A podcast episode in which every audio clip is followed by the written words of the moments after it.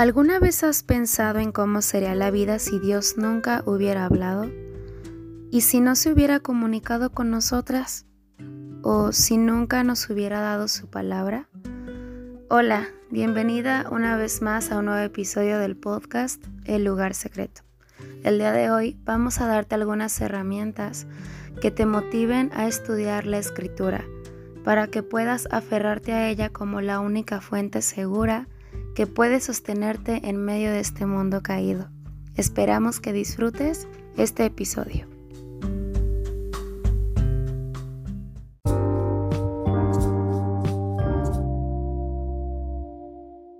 Muy bien, el día de hoy quiero abordar algunos puntos que te van a ayudar cuando de repente tú sientas que no hay deseo de leer la palabra. Y yo sé que a más de una nos ha pasado que a veces pues hay días que no tenemos deseo de buscar a Dios, ah, no tenemos deseo de introducirnos en la palabra o muchas veces estás cansada, tuviste una mala semana, etcétera y a veces la abres y dices, bueno, solo voy a leer un pequeño versículo porque pues para no dejar pasar el día de que no lo leí. ¿A alguna de ustedes les ha pasado? Sí, ¿verdad? Yo pienso que a todas. Este, y es por eso que es tan importante recordarnos a nosotras todo el tiempo cuán bueno es el Señor. Así como dice el salmista, no olvides, alma mía, ninguno de sus beneficios. Me encanta cómo el rey David este, nos pone como diversos parámetros de cómo tiene que ser nuestra vida. Si tú este, has leído los salmos, la mayoría los escribió el rey David.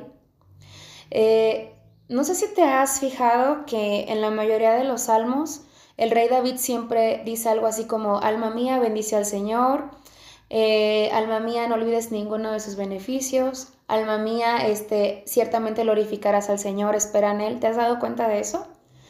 Si has leído los salmos, este, David siempre era como que hablaba consigo mismo y se decía, recuerda al Señor. Y sabes, tú y yo tenemos que ser así.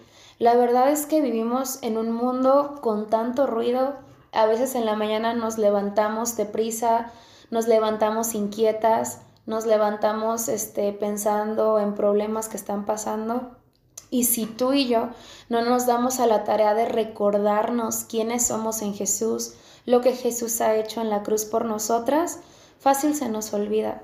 Eh, y es por eso que estos puntos son importantes para recordar.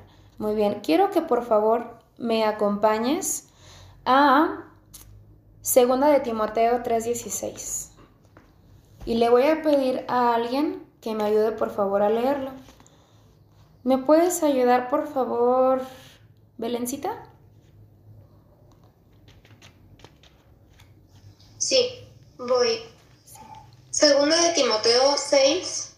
3, 16, por favor, hermoso. Ah, ok.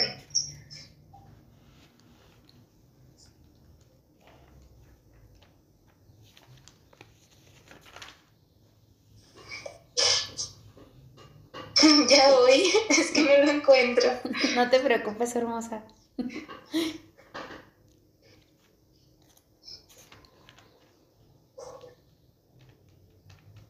Siempre tuve ganas de decir, como en los congresos de... que a veces dicen, si ya tienen este el versículo, digan amén. Y como toda la iglesia decía amén. ¿Se acuerdan? Sí.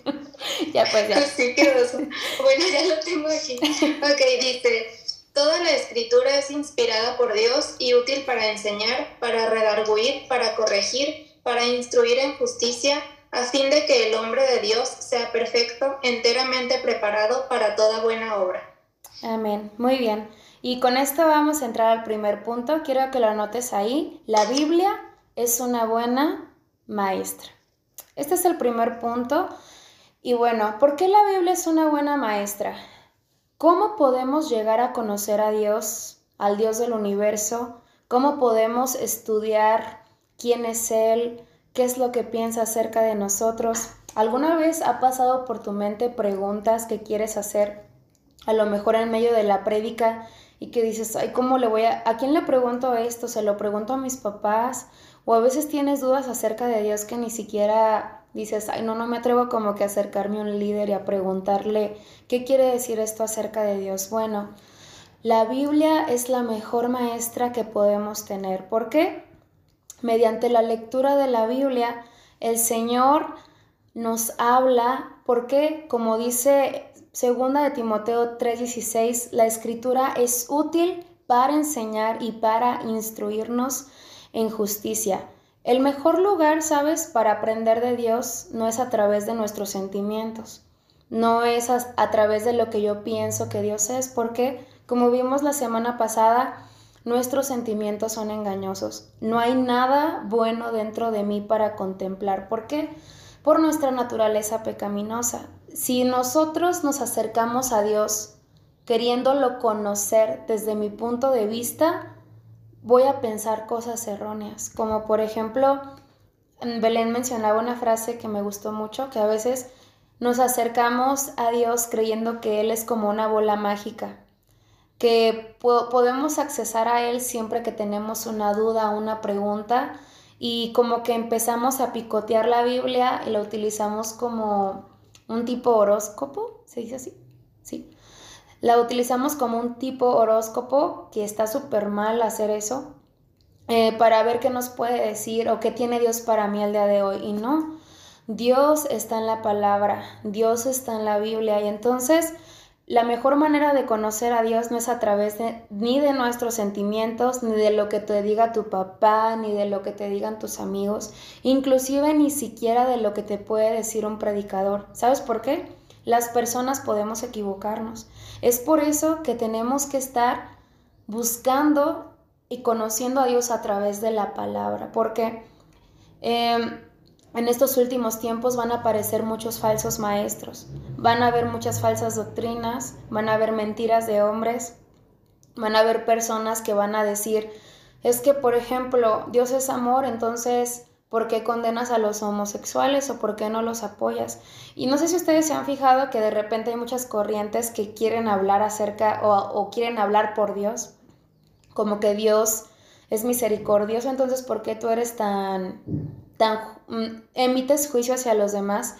Y sabes algo, es por eso que tenemos que ver a la palabra de Dios como esta única verdad, ese único maestro que te puede enseñar acerca de él. Te quiero comentar algo.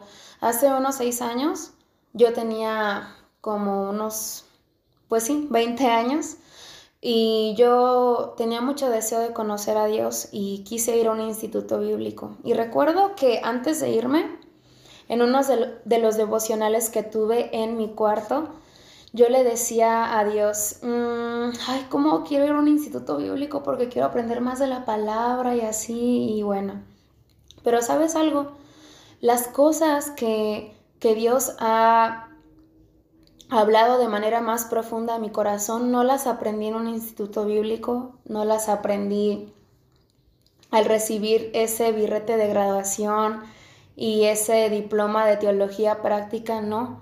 Las cosas que Dios ha sembrado en mi corazón y que se han convertido en verdad, que me han mantenido firme a pesar de que yo sienta que me voy a quebrar o que tengo miedo, esas cosas las he aprendido en la intimidad, cuando tengo mi Biblia abierta y cuando estoy estudiando la palabra del Señor.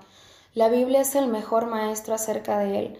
Como mencionábamos la vez pasada, muchas veces queremos aprender de él acerca de libros que vemos, libros súper buenos de cristianos. Ah, ¿A cuánto no nos ha pasado que descargamos la aplicación de YouVersion? Creo que se llama así en donde vienen un montón de devocional para cuando estás feliz, devocional para cuando estás triste, devocional para parejas, devocional para cuando te sientes atribulado. Y nosotros es como que ya tenemos todo el alcance de un clic, ¿no? Y empezamos a buscar de esta manera. Pero sabes algo, eso es lo que Dios le enseñó a esas personas. Pero sabes, así como Dios se reveló a esas personas, Él quiere mostrarte sus verdades. Él está tan deseoso de mostrarnos su corazón a través de la palabra y Él se revela en la intimidad. Él se revela en el secreto. Recuerda lo que dijo Jesús. Tú cuando ores o cuando busques a Dios, métete en lo secreto y tu Padre que está en lo secreto, ¿qué es lo que dice? ¿Sí recuerdan? ¿Sí recuerdan esa parte? Entonces, nuestro papá está en la intimidad. A veces nosotros queremos saltarnos ese paso, pero él mismo, y sabes, me encanta esto, si te pones a pensar, Dios no te está dejando para que, ay, bueno, que aprenda de mí comprando libros que hablan acerca de mí en la biblioteca o que, o no, no, no, deja que Mercy vaya a un instituto bíblico para que aprenda de mí o deja que Dafne, este, hasta que escuche la prédica de tal pastor y así le va a ser revelado quién soy yo. No, Él quiere mostrarse a nosotras de manera personal, pero nosotros es como que decimos, ay, como que es como muy aburrido, ¿no? leer la Biblia y tener que sentarme y dedicarme en horas, pero no va a ser igual, créeme, no va a ser igual cuando Él te muestra algo a cuando lo aprendes de alguien más. Y bueno, vamos al segundo punto y es la Biblia está viva, si lo puedes anotar, la Biblia está viva. Y para esto voy a ir a, a Hebreos 4.12, también si lo puedes anotar ahí. Hebreos 4.12 dice, porque la palabra, porque la palabra de Dios es viva y eficaz y más cortante que cualquier espada de dos filos. Bueno, nos vamos a, quedar en la primera parte de ese versículo que dice, porque la palabra de Dios es viva y eficaz. ¿Qué quiere decir eso, o sea, como que la Biblia es viva y como que es eficaz. ¿Nuestra Biblia respira? Obviamente que no. Ah, nunca he visto que la Biblia, por ejemplo, de un salto, que esté yo así dormida y que de repente dio un salto para despertarme, pues tampoco. Pero a lo que se refiere esto es que la Biblia es mucho más que un libro. Las palabras de la Biblia no cambian, pero ¿Sabes algo? Su efecto en nosotras sí. Cuando la palabra de Dios se convierte en viva, cuando tú y yo comenzamos a creer esta palabra, introducimos la palabra. Por ejemplo, yo puedo estar leyendo acerca de honrarás a tu padre y a tu madre, ¿no? Leo esto y, ok, ¿cómo se hace esto vida? ¿Qué dice la palabra de Dios? Honrarás a tu padre y a tu madre y, este, y esto va a traer bendición, ¿no? Bueno, el Señor dice que si honro a mi padre y a mi madre, el Señor me va a bendecir con una larga vida. Entonces, ¿cómo esto se hace vivo? Cuando yo creo. Porque cuando yo creo, digo, voy a honrar a mis papás porque esto agrada al Señor. Es ahí cuando la palabra de Dios comienza a hacerse vida. Entonces, por sí sola, podemos pasarnos la leyendo capítulos, capítulos, capítulos. Pero ¿cuál es mi recomendación? Cuando estés delante de su palabra, di, Señor, eh, o sea, ya leíste, ¿no? Lees un capítulo, pero cuando termines de leer un capítulo, no cierres tu Biblia en ese momento. Subraya, yo soy de las que subrayo mi Biblia. Subraya tu Biblia, las partes que Dios, que tú sientas que Dios haya saltado a tu corazón y comienza a orar y decirle, Espíritu Santo, ¿cómo puedo vivir este pasaje? ¿Cómo esta palabra puede hacerse vida en mí? Como, por ejemplo, un ejemplo puede ser aquí. Por tanto, miren, voy a hacer un ejemplo, ¿eh?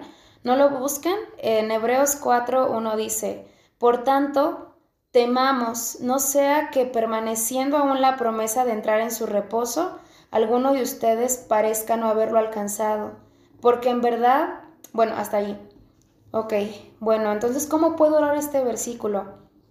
Para que se haga vida en mí. Si te fijas ahí decía, por tanto, temamos, no sea que permaneciendo aún la promesa de entrar en su reposo, alguno de ustedes no la haya alcanzado. Entonces sería yo como orar de Señor, ayúdame a temer de tu salvación, ayúdame a temer de que tú estás cerca, que tú vienes pronto, ayúdame a permanecer en ti, Espíritu Santo, haz vida esta palabra. ¿Sabes algo? Estudiar la Biblia y orar al Espíritu Santo para que la selle es importante porque Si tú te quedas solamente en leer por leer o leer capítulo, capítulos y capítulos, solamente se te va a quedar como un conocimiento, como cuando escuchas, como cuando estudias para un examen, ¿no? Pero si tú comienzas a leer y luego lo hablas con Dios y le preguntas, Señor, ¿cómo puedo aplicar esto? Si te das cuenta que cambia, se convierte en una que en una conversación. Y esto es lo que tenemos que hacer, no solamente leer. Yo sé que tal vez tienes mucha hambre y dices, quiero leer todo el libro de... Y está bien, pero haz pequeñas pausas, subraya. Yo soy de subrayar y escribir. Subrayo y escribo y oro. Que sea como un hábito. Subrayo, escribo y oro. Señor, haz vida esto dentro de mí. Señor, quiero tener el carácter de Cristo. ¿Por qué? Este, entre más ejercitemos este músculo espiritual, va a ser también más fácil poder vivirlo, porque ya cuando estés en tu trabajo, cuando estés en la escuela, vas a recordar, wow, Dios me hablaba sobre permanecer y tener cuidado de mi salvación.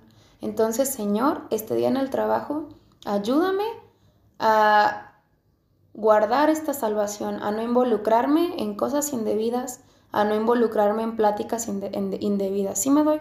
Más o menos entender. Bueno, em, en tres minutitos se corta esta primera parte. Ya saben, salimos y volvemos a entrar al mismo link. Sí, yo les, yo les digo ahorita. Vamos a ir por favor al tercer punto. Anótalo, la Biblia es un buen cirujano. ¿Sí? La Biblia es un buen cirujano. Ok. Vamos a volver a leer Hebreos 4.12. Hebreos 4.12 dice, ya leímos la primera parte, porque la palabra de Dios es viva y eficaz y más cortante que cualquier espada de dos filos. Más cortante que cualquier espada de dos filos. ¿Sabes algo? Imagínate eh, a una persona que le diagnostican una enfermedad complicada que te dijeran, oye, este, tienes, no sé, cáncer, tienes cáncer, necesitamos intervenir, necesitamos intervenir pronto, todavía es muy pequeño el tumor, no, no ha hecho metástasis en tu cuerpo, entonces es importante intervenir de manera inmediata. Y que de repente veas que el doctor en el momento de la cirugía viene con cremitas y te dice, bueno, hay que esperar a ver si esto se quita. ¿Tú crees que solamente con cremitas eh, va a funcionar? Obviamente que no. Y así es la palabra de Dios. La palabra de Dios es como una espada que penetra lo más profundo de nuestro corazón. Mm, cuando nosotras tenemos un pecado, llámalo como quieras, odio, Mm, si estás viendo pornografía, si estás cayendo en pecados de sexualidad como masturbación, ira, este, mentira, hipocresía, no sé. Ya, ya identificaste un pecado, ok. Identifico que tengo este tumor, este pecado. ¿Qué, ¿Qué tiene que pasar? ¿Cómo Dios interviene? Bueno, la palabra de Dios aquí dice que es como esa espada de doble filo que penetra hasta la división del alma y del espíritu. Y sabes algo, el Señor discierne los pensamientos y las intenciones de mi corazón. ¿Cómo puedo saber, chicas, si tengo un tumor, hablando en términos espirituales, eh? si tengo un pecado, si hay algo dentro de mí que no está bien? La única manera es dejarnos operar por el mejor cirujano. ¿Por qué? Porque, por ejemplo, yo, me, yo que trabajo ahí en la clínica me doy cuenta que hay muchas personas, ojo, hay personas que les digo, les hago una encuesta y les digo, señor, ¿es usted diabético o hipertenso? Y me dicen ellos, pues el doctor dice que soy diabético, pero pues yo me siento bien. ¿Y cuántas de nosotras estamos así? Este, la palabra del Señor cuando la empezamos a leer nos empieza a decir, es que tal vez has mentido, has adulterado, has engañado, has lastimado a las personas, has sido una persona injusta, has sido aborrecedor de mi palabra, etc. Y nosotros decimos, bueno, somos como estos pacientes, ¿no? El Señor dice que yo soy esto, pero yo siento que soy una buena persona. Bueno, vamos a...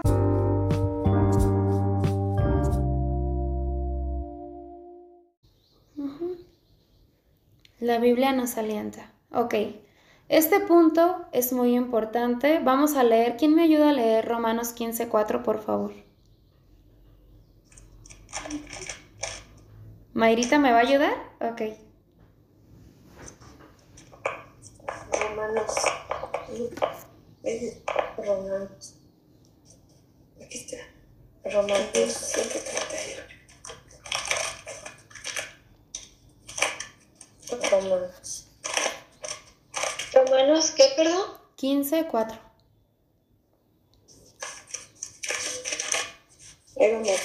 Ya vamos. Sí, está bien. no se preocupen.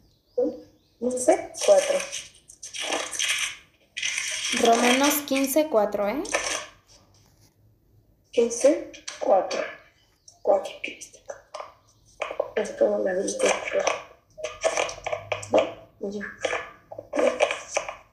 Porque las cosas que se escribieron antes para nuestra enseñanza, lo escribieron a fin de que por la paciencia y la consolación de las escrituras tengamos esperanza.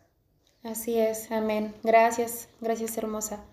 Entonces, ¿qué dice? Porque lo que fue escrito en otro tiempo, para nuestra enseñanza se escribió y luego dice, a fin de que tengamos por medio de la paciencia y el consuelo de las escrituras, esperanza. Me encanta saber, es que es como... Es como si fuera hasta de esas películas en donde hubieron personas antes que nosotros que sabían que íbamos a estar nosotros y nos prepararon ya un camino para andar por ese camino. Y esto en verdad me llena de, ay, no sé cómo, hace que hasta la piel se me ponga chinita porque digo, hubieron más antes que nosotros, hubieron más que llegaron a la meta, hubieron más que, no sé, a través de precio de sangre, a través de obediencia, llevaron esta palabra, tal vez no como nosotros, con una pasta súper bonita y a veces hasta con líneas para hacer nuestro devocional, pero tenemos hermanos de siglos atrás que nos preceden y que se aferraron a esta palabra con esperanza. La Biblia ciertamente fue inspirada por Dios, por hombres que caminaron con Dios, por hombres que lo vieron cara a cara. Y Dios, imagínate esto, Dios tuvo cuidado para que la palabra pudiera mantenerse preservada para que llegara a ti.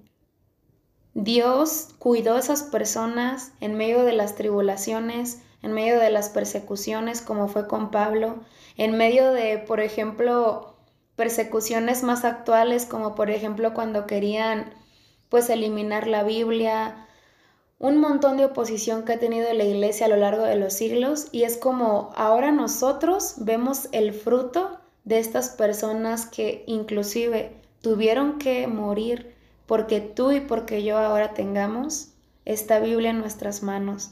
Entonces, algo sabes que yo a veces le he pedido a Dios es como, Señor, ayúdame a tener asombro por esta palabra. Aún hay muchos países que no han sido alcanzados y donde hay iglesias, pero son iglesias clandestinas porque en esos países si tú eres cristiano eres perseguido o tu vida es arrebatada en donde no pueden tener una Biblia en físico.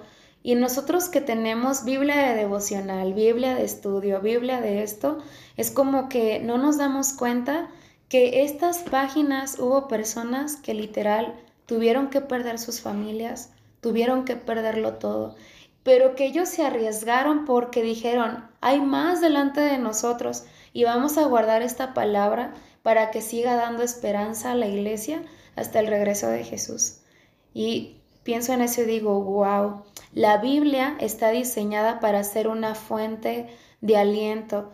¿Por qué? Porque en la Biblia podemos encontrar las promesas. ¿Qué promesas pueden sostenernos en medio de este tiempo? a veces pensamos, pues no sé, que Dios tiene un plan maravilloso para mí. y no pensamos más allá. Pero no, en realidad, sí, obviamente Dios tiene cosas específicas para nosotros, pero hay un plan mayor. ¿Y ese plan mayor cuál es? Que somos perdonados, que Él nos ama, que Él está preparando un lugar para nosotras y que muy pronto todo esto que aflige a la iglesia, nuestra cochina carne, que a veces no nos deja avanzar, todo esto se va a acabar. Y va a llegar un día en donde vamos a poder habitar con el rey y que nada, nada nos va a separar de sus ojos. Entonces, si tú te sientes cansada, si tú te sientes triste, si te sientes que ya no puedes, si sientes que mm, todo es tan monótono, yo te animo a que recibas aliento de la palabra más segura. Esta a veces, ¿sabes algo? Esta palabra alentó a personas que perdieron su familia en un día, alentó personas que fueron masacradas, alentó personas, personas murieron por esta palabra. Entonces, ¿cómo no nos va a animar a nosotros en nuestras chiquitribulaciones? Porque a veces yo digo, ay Señor, no sé si te pasa a ti, que a veces nos estamos quejando de algo que nos pasa, que en realidad no es tan grande si lo comparamos a pruebas que han pasado otros hermanos en la fe como por ejemplo que han sido separados de su familia, que literal tienen que vivir en cautiverio y de repente a nosotras qué nos puede llegar a pasar? Pues que no nos vaya bien en la escuela, que no nos vaya bien en el trabajo, que tu mamá no te dio permiso de tener novio, yo qué sé, o que a lo mejor este las cosas no están saliendo bien como debería de pasar.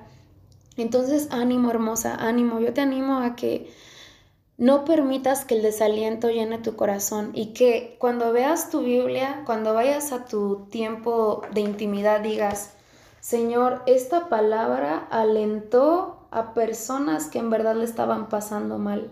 Y con esta palabra tú les diste ánimo para permanecer en su fe. Entonces, si el Señor consoló y trajo consolación en medio de las más peores dificultades, ¿cómo el Señor no nos va a alentar en medio de nuestros problemas cotidianos. No quiero decir que tus problemas no sean grandes, ojo, pero me refiero a que literal no hemos llegado a sufrir hasta la muerte. ¿Sí me doy a entender en eso? Que en realidad este, nos falta todavía mucho por padecer y que necesitamos fortalecernos y decir, hey, ya, deje de llorar. El Señor es bueno, el Señor es fiel y el Señor es suficiente. Muy bien. Entonces, ¿necesitas aliento? Abre tu Biblia. No vayas con personas como Belén nos compartía, perdón, la vez pasada. No vayas con personas porque nos sentimos tristes. Lo primero que hacemos es escribirle al mejor amigo, llamarle a una amiguita, decirle al hermano, ay hermanito, ore por mí. Y sí, esas cosas son válidas, pero ¿para qué triangular? ¿Para qué ir a más lugares cuando Dios mismo quiere consolarnos. Muy bien, vamos al siguiente punto, anótalo ahí. Este punto se llama funciona como una lupa. Muy bien. En segunda de Timoteo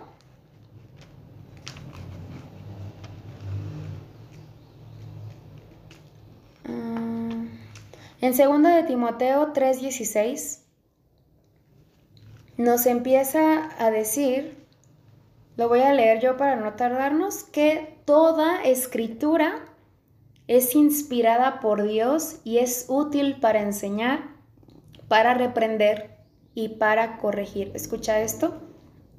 Útil para enseñar, para reprender y para corregir. Esta es una forma elegante de decir que el Señor pone una lupa en nuestro pecado. Yo no sé tú, pero a ver, quiero hacerte una pregunta. ¿Eres buena, eres buena para ver el pecado que hay en ti? Yo sinceramente no. No soy buena para ver mi propio pecado. ¿Por qué? Porque para mí es fácil justificarme, es fácil echarle la culpa a algo que está pasando, es fácil compararme con los demás y decir, bueno, es que yo no soy tan mala, la mayoría lo hace. Y no sé si te pasa que de repente cuando estás cometiendo una mala acción, cuando eres desobediente, cuando estás criticando a una persona, de repente dentro de ti dices, ay, pues es que no es tan malo, este, en realidad lo que estoy diciendo no es mentira, la persona se porta mal y empezamos como que a justificarnos y a decir, pues no está tan malo echar una mentirita piadosa o, ah, perdón, es segunda de Timoteo 3:16. Este, entonces, ¿qué quiere decir esto? Yo no soy muy buena para ver mi propio pecado, es muy fácil justificarme y también inventar excusas. Sin embargo, el pecado, el pecado, aunque nosotros no lo vemos, es como esta enfermedad. Vuelvo otra vez al tema del temor, del tumor, perdón, del tumor maligno. O del paciente con diabetes que te digo que me los encuentro siempre en el seguro.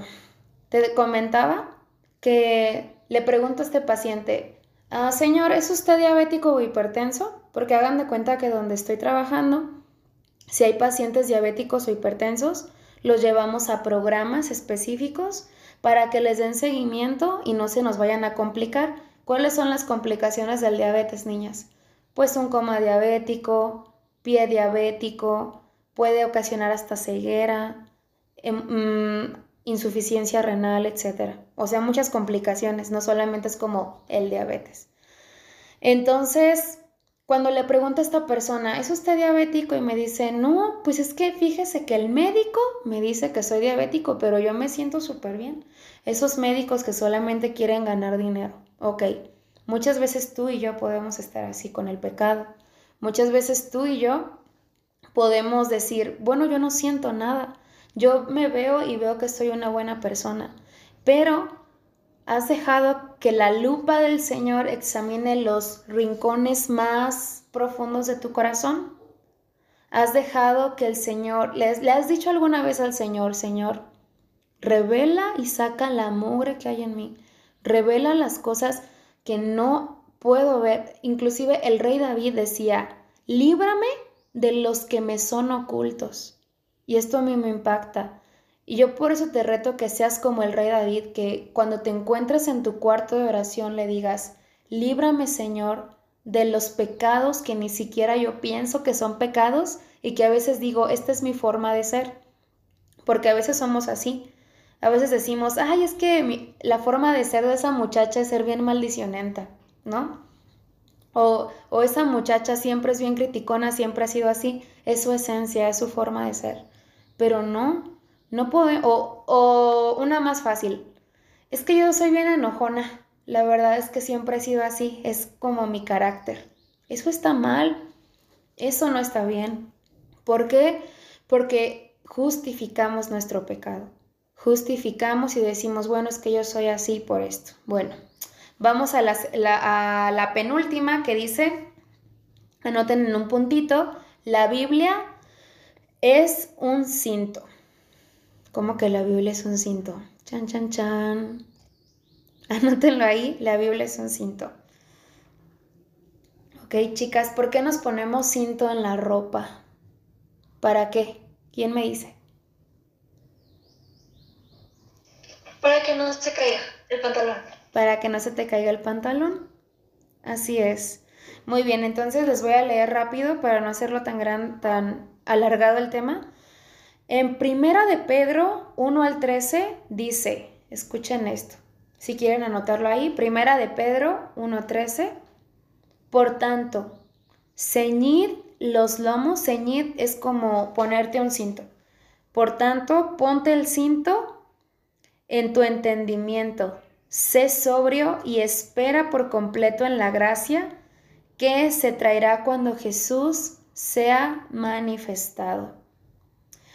Muy bien, sabes, El, la palabra de Dios es como un cinto que ciñe todo lo que somos. Si tú te fijas, el cinto, ¿qué es lo que hace? El cinto asegura, el cinto sostiene y el cinto nos rodea. Ok, bueno, la palabra de Dios tiene poder para protegernos de los enemigos que no vemos y de los enemigos que vemos nos rodea y nos sostiene cuando nuestro mundo comienza a girar.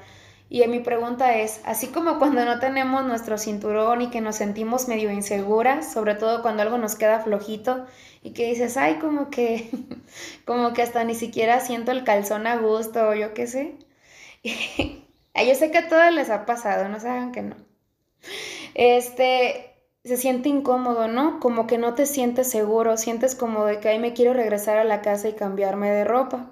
Pues lo mismo pasa con nuestra fe. ¿Cómo podemos mantenernos firmes, sentirnos seguras de nuestra salvación y sentirnos este, afirmadas o afianzadas en medio de un mundo lleno de tentaciones? Pues la palabra de Dios es como si fuera este cinto que te va a rodear, que te va a mantener firme cuando venga el día malo. Entonces, no salgas de tu casa sin ponerte el cinto de la verdad. ¿Por qué? Porque mm, hoy en día no podemos estar así. Este, necesitamos estar seguras en medio de un mundo que está roto, ¿vale? Muy bien, ya casi terminamos, solamente nos quedan dos. Pon otro puntito y vamos a poner la Biblia es un filtro. La Biblia es un filtro. ¿A cuántos les gusta el café? Yo amo el café. Yo sé que ustedes también. Aquí como que todos somos muy viciosos de café. Ok. ¿Qué pasa cuando vas a tomar café, pero ya es café de olla, ¿eh? Café de olla. Y de repente le quedan estos granulitos abajo. Y tú dices, es que en verdad tengo ganas y como que sí le queda y, quiero tomarme una taza. Si lo echas así, ¿qué va a pasar? Se va a venir todos los, los granitos, ¿verdad? De café y pues vas a ver feo. Entonces tenemos que poner un qué? Un filtro. Tenemos que poner un filtro para que pueda salir el café bien y poder tomarlo. Bueno, este mundo es como ese café. Este mundo está lleno de mentiras, está lleno de tentaciones, está lleno de acusaciones, está lleno de vanidad. Y tú y yo tenemos que tener un filtro para poder ver lo que es basura y lo que no es basura. ¿Quién nos va a permitir o qué es ese filtro que necesitamos? La palabra de Dios. Y quiero que me... Y quiero que recuerdes esta parte. Mm, no sé si alguna de ustedes aquí usa lentes. Este puede ser otro ejemplo. Mercy, tú usas lentes. A ver, activa poquito tu micrófono. y quiero que, Mercy, me digas cómo te sientes cuando no ves con lentes. Mm, pues hay veces que no me acuerdo dónde los dejo y me, se siente algo como de desesperación porque no puedo ver muy bien y este, hasta encontrarlos es cuando pues me siento más cómoda. Así es. Muy bien, pues hagan de cuenta que es igual. Tú y yo vamos a estar con miedo, vamos a estar este, cayéndonos, vamos a tropezar si no utilizamos estos lentes, que es la palabra de Dios. Como por ejemplo, yo tengo también algo de miopía y astigmatismo. En la noche, literal, si no traigo lentes, me puedo tropezar y hasta y Monse no les va a mentir, pero hasta he confundido gente que creo que conozco y al final no son, qué vergüenza. Este, y hasta los saludo y les digo, ay, hola, yo, ay, no. Bueno, si nosotros no queremos caer, si no queremos tropezar en un mundo lleno de debilidades, lleno de, de pecado, tenemos que ponernos estos lentes. Tenemos que usar este filtro y este filtro es la palabra del Señor. Entonces yo también te animo a que en tu día a día tú digas, Señor, ¿cómo voy a saber lo que es verdad y lo que es mentira? ¿Cómo voy a saber a quién sí le creo y a quién no? ¿Cómo voy a saber cuando un consejo viene de parte de ti y cuando uno no viene de parte de ti? Y ojo, esto también hay que usarlo en la iglesia. No porque una persona diga que es cristiana o que lee la Biblia y te viene a dar un consejo, veas a decir, ay, sí, es de parte de Dios. Ten cuidado, porque recuerda, las personas seguimos siendo personas. Y el único que no se equivoca en darte un consejo de verdad es la palabra de Dios. Con esto no quiero decir que no vayas a confiar en la gente o que no vayas a creer en lo que te digan los demás, pero ¿cómo puedes este, estar este, un poquito más prevenida? Pues utilizando estos lentes que son la palabra de Dios. Porque cuando venga alguien de la iglesia y te diga algo que no está correcto o que no viene en la palabra, tú le puedes decir, a ver hermano, eso no dice ahí en la escritura. ¿Y por qué les menciono el ejemplo de la iglesia, chicas? Ya sé que a lo mejor se van a quedar como que, ¿qué? También en la iglesia me tengo que cuidar.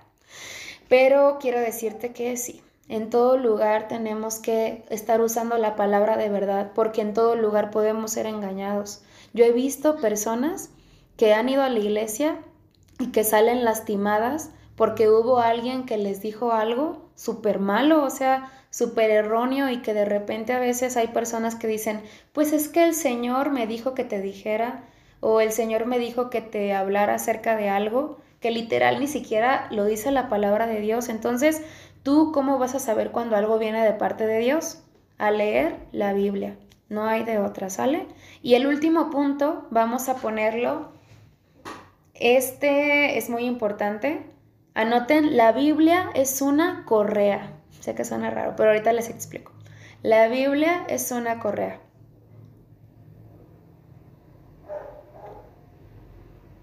Ok. Quiero leerte algo que estuve investigando y quiero ver qué es lo que piensas, ¿vale? Dice, he aquí un dato sorprendente. El 90% de las jóvenes de hogares cristianos terminan abandonando su fe. ¿Cuánto porcentaje? El 90%. Ok, lo vuelvo a leer. El 90% de las jóvenes de hogares cristianos terminan abandonando su fe si algo no cambia. Es muy probable que tú seas una de esas chicas que crecieron en la iglesia, escucharon las enseñanzas de Jesús y pasaron años tratando de seguirle, pero que al final decidieron seguir un camino diferente. Ay, cuando yo leí eso se me hizo muy triste, la verdad. Y yo de verdad espero que ninguna de las que estamos aquí seamos parte de ese 90% de personas que iniciaron bien, pero terminaron mal. ¿Y sabes algo? Porque te, esto que tiene que ver con que la palabra de Dios es una correa. La verdad de Dios tiene el poder para mantenerte conectada con Dios mismo. ¿Cómo podemos no apartarnos? ¿Cómo podemos permanecer en Jesús? Pues estando conectadas del Señor. Si tú no quieres que se te acabe la batería, si tú quieres que te dure para todo el día, tienes que cargar, tienes que conectarte. Entonces, ¿esto de qué habla? No solamente de la palabra, de la palabra como tal, sino también de que tengas tiempos de comunión con el Señor. ¿Cómo está tu vida de oración hermosa? ¿Cuánto tiempo le dedicas a pasar un tiempo a solas con el Señor? ¿Cuándo fue la última vez que te metiste a tu cuarto de oración y te quebrantaste y le dijiste, Señor, te rindo mis pecados, háblame a través de tu palabra? Eso significa estar conectada. Si tú y yo no tenemos una vida de conexión, vamos a ser parte de ese 90% de chicas que iniciaron bien, pero terminaron mal. Y con esto no quiero asustarte, ni quiero, ni quiero manipularte, ni nada, pero es algo real. Necesitas decidir a qué te vas a conectar. El martes pasado Belén hizo mucho énfasis acerca de las redes sociales, que todo el tiempo podemos pasarnos la una hora, dos horas, tres horas en TikTok y ni lo sentimos y después de TikTok decimos hay que ver una película y nos la pasamos conectada al mundo, a lo que esas series nos enseñan y cuánto tiempo le dedicamos a Dios. Y yo quiero que notes esto ahí donde estás. A donde tú permaneces conectada, ahí es donde vas a terminar. Si tú permaneces conectada con el Señor, si tú lo intentas, aunque no tengas ganas, sabes, esto es de disciplina. Aunque no tengas ganas, el Señor va a traer su recompensa y va a llegar un punto en donde vas a decir, wow, Señor, no hay nada mejor que habitar en tu casa, así como lo hacía el rey David. Pero si tú es como que solo te conectas los domingos con el Señor, los martes cuando tenemos esta reunión, y ya después de este martes decimos así, sí a todo lo que estamos diciendo, cerramos nuestra Biblia, ya no la volvemos a abrir y no pasamos tiempo de intimidad, nos vamos a alejar. He escuchado un montón de pretextos de personas que se han alejado del Evangelio que dicen, es que en la iglesia me dañaron, es que en la iglesia me criticaron, es que en la iglesia son personas que son bien hipócritas, es que en la iglesia la verdad no me sentí a gusto, como que ahí no es mi lugar correcto. ¿Alguna vez has escuchado esto de alguien? Yo creo que todas, ¿no? Y sabes algo, siempre vamos a tratar de justificarnos, cuando la culpa nunca es de la gente, la culpa nunca es del lugar, la culpa nunca es de quién es el pastor o quiénes son los hermanos, la culpa es mía porque yo me desconecté, porque yo dejé de buscar al Señor. Y cuando tú te desconectas, empiezas a odiar al Señor, empiezas a amar lo que estás buscando. Entonces, si realmente quieres conocer la, verdad, aférrate a ella. Si no conoces la palabra, si no cultivas el hábito de estudiar la verdad de Dios, si no te ciñes, si no te pones ese cinturón, te, te, vas a encontrar desprotegida e insegura. Entonces, bueno, con esto terminamos este punto. Y si tú te fijas, son puntos que a lo mejor tú ya sabías, que la palabra de Dios es esta maestra, es esta lupa, es este cinto, es esta correa. Pero, ¿sabes algo? Y podemos sacar, yo te aseguro que puede haber más puntos que podemos hacer, pero yo te reto, hermosa, que tú anotes estas frases y las pongas en un lugar que pueda ser visible en tu cuarto. ¿Por qué? Porque va a haber días en donde no vas a querer leer la Biblia, en donde vas a preferir abrir tu celular y ver qué publicaron en Instagram. Va a haber días en donde te vas a sentir decepcionada o hasta enojada con Dios, aunque Dios no tiene la culpa. Vas a estar haciendo berrinche y vas a decir, no quiero saber nada de la Biblia. Bueno, yo te invito a que pongas estas verdades como dice en el libro de, de Éxodo. Escribe estas verdades en las paredes, en los dinteles de las casas. Escríbelo y cada, en un lugar que cuando te levantes sea lo primero que veas y di, Señor, yo quiero estar conectada, Señor, ayúdame a permanecer. Niñas, yo en verdad creo que todas aquí tenemos luchas, creo que todas aquí no es fácil para ninguna permanecer firmes, pero creo también que el Señor nos ha dado de su gracia. Aunque de repente estos temas nos pueden dar miedo, como de que, ay, yo no me quiero apartar, no quiero ser del 90% de las que iniciaron bien y terminaron mal. No tengas miedo y di, Señor, yo confío en esa gracia, confío en tu gracia y en que tú vas a fortalecerme en medio de la debilidad. Y quiero que terminemos en oración. No sé si Belencita me puedas ayudar, porfis, a terminar en oración. Y te invito a que cierres tus ojos ahí que dispongas tu corazón y que ahorita conforme ore Belencita, le pidas ayuda al Señor para abrazarte a la palabra de todo corazón.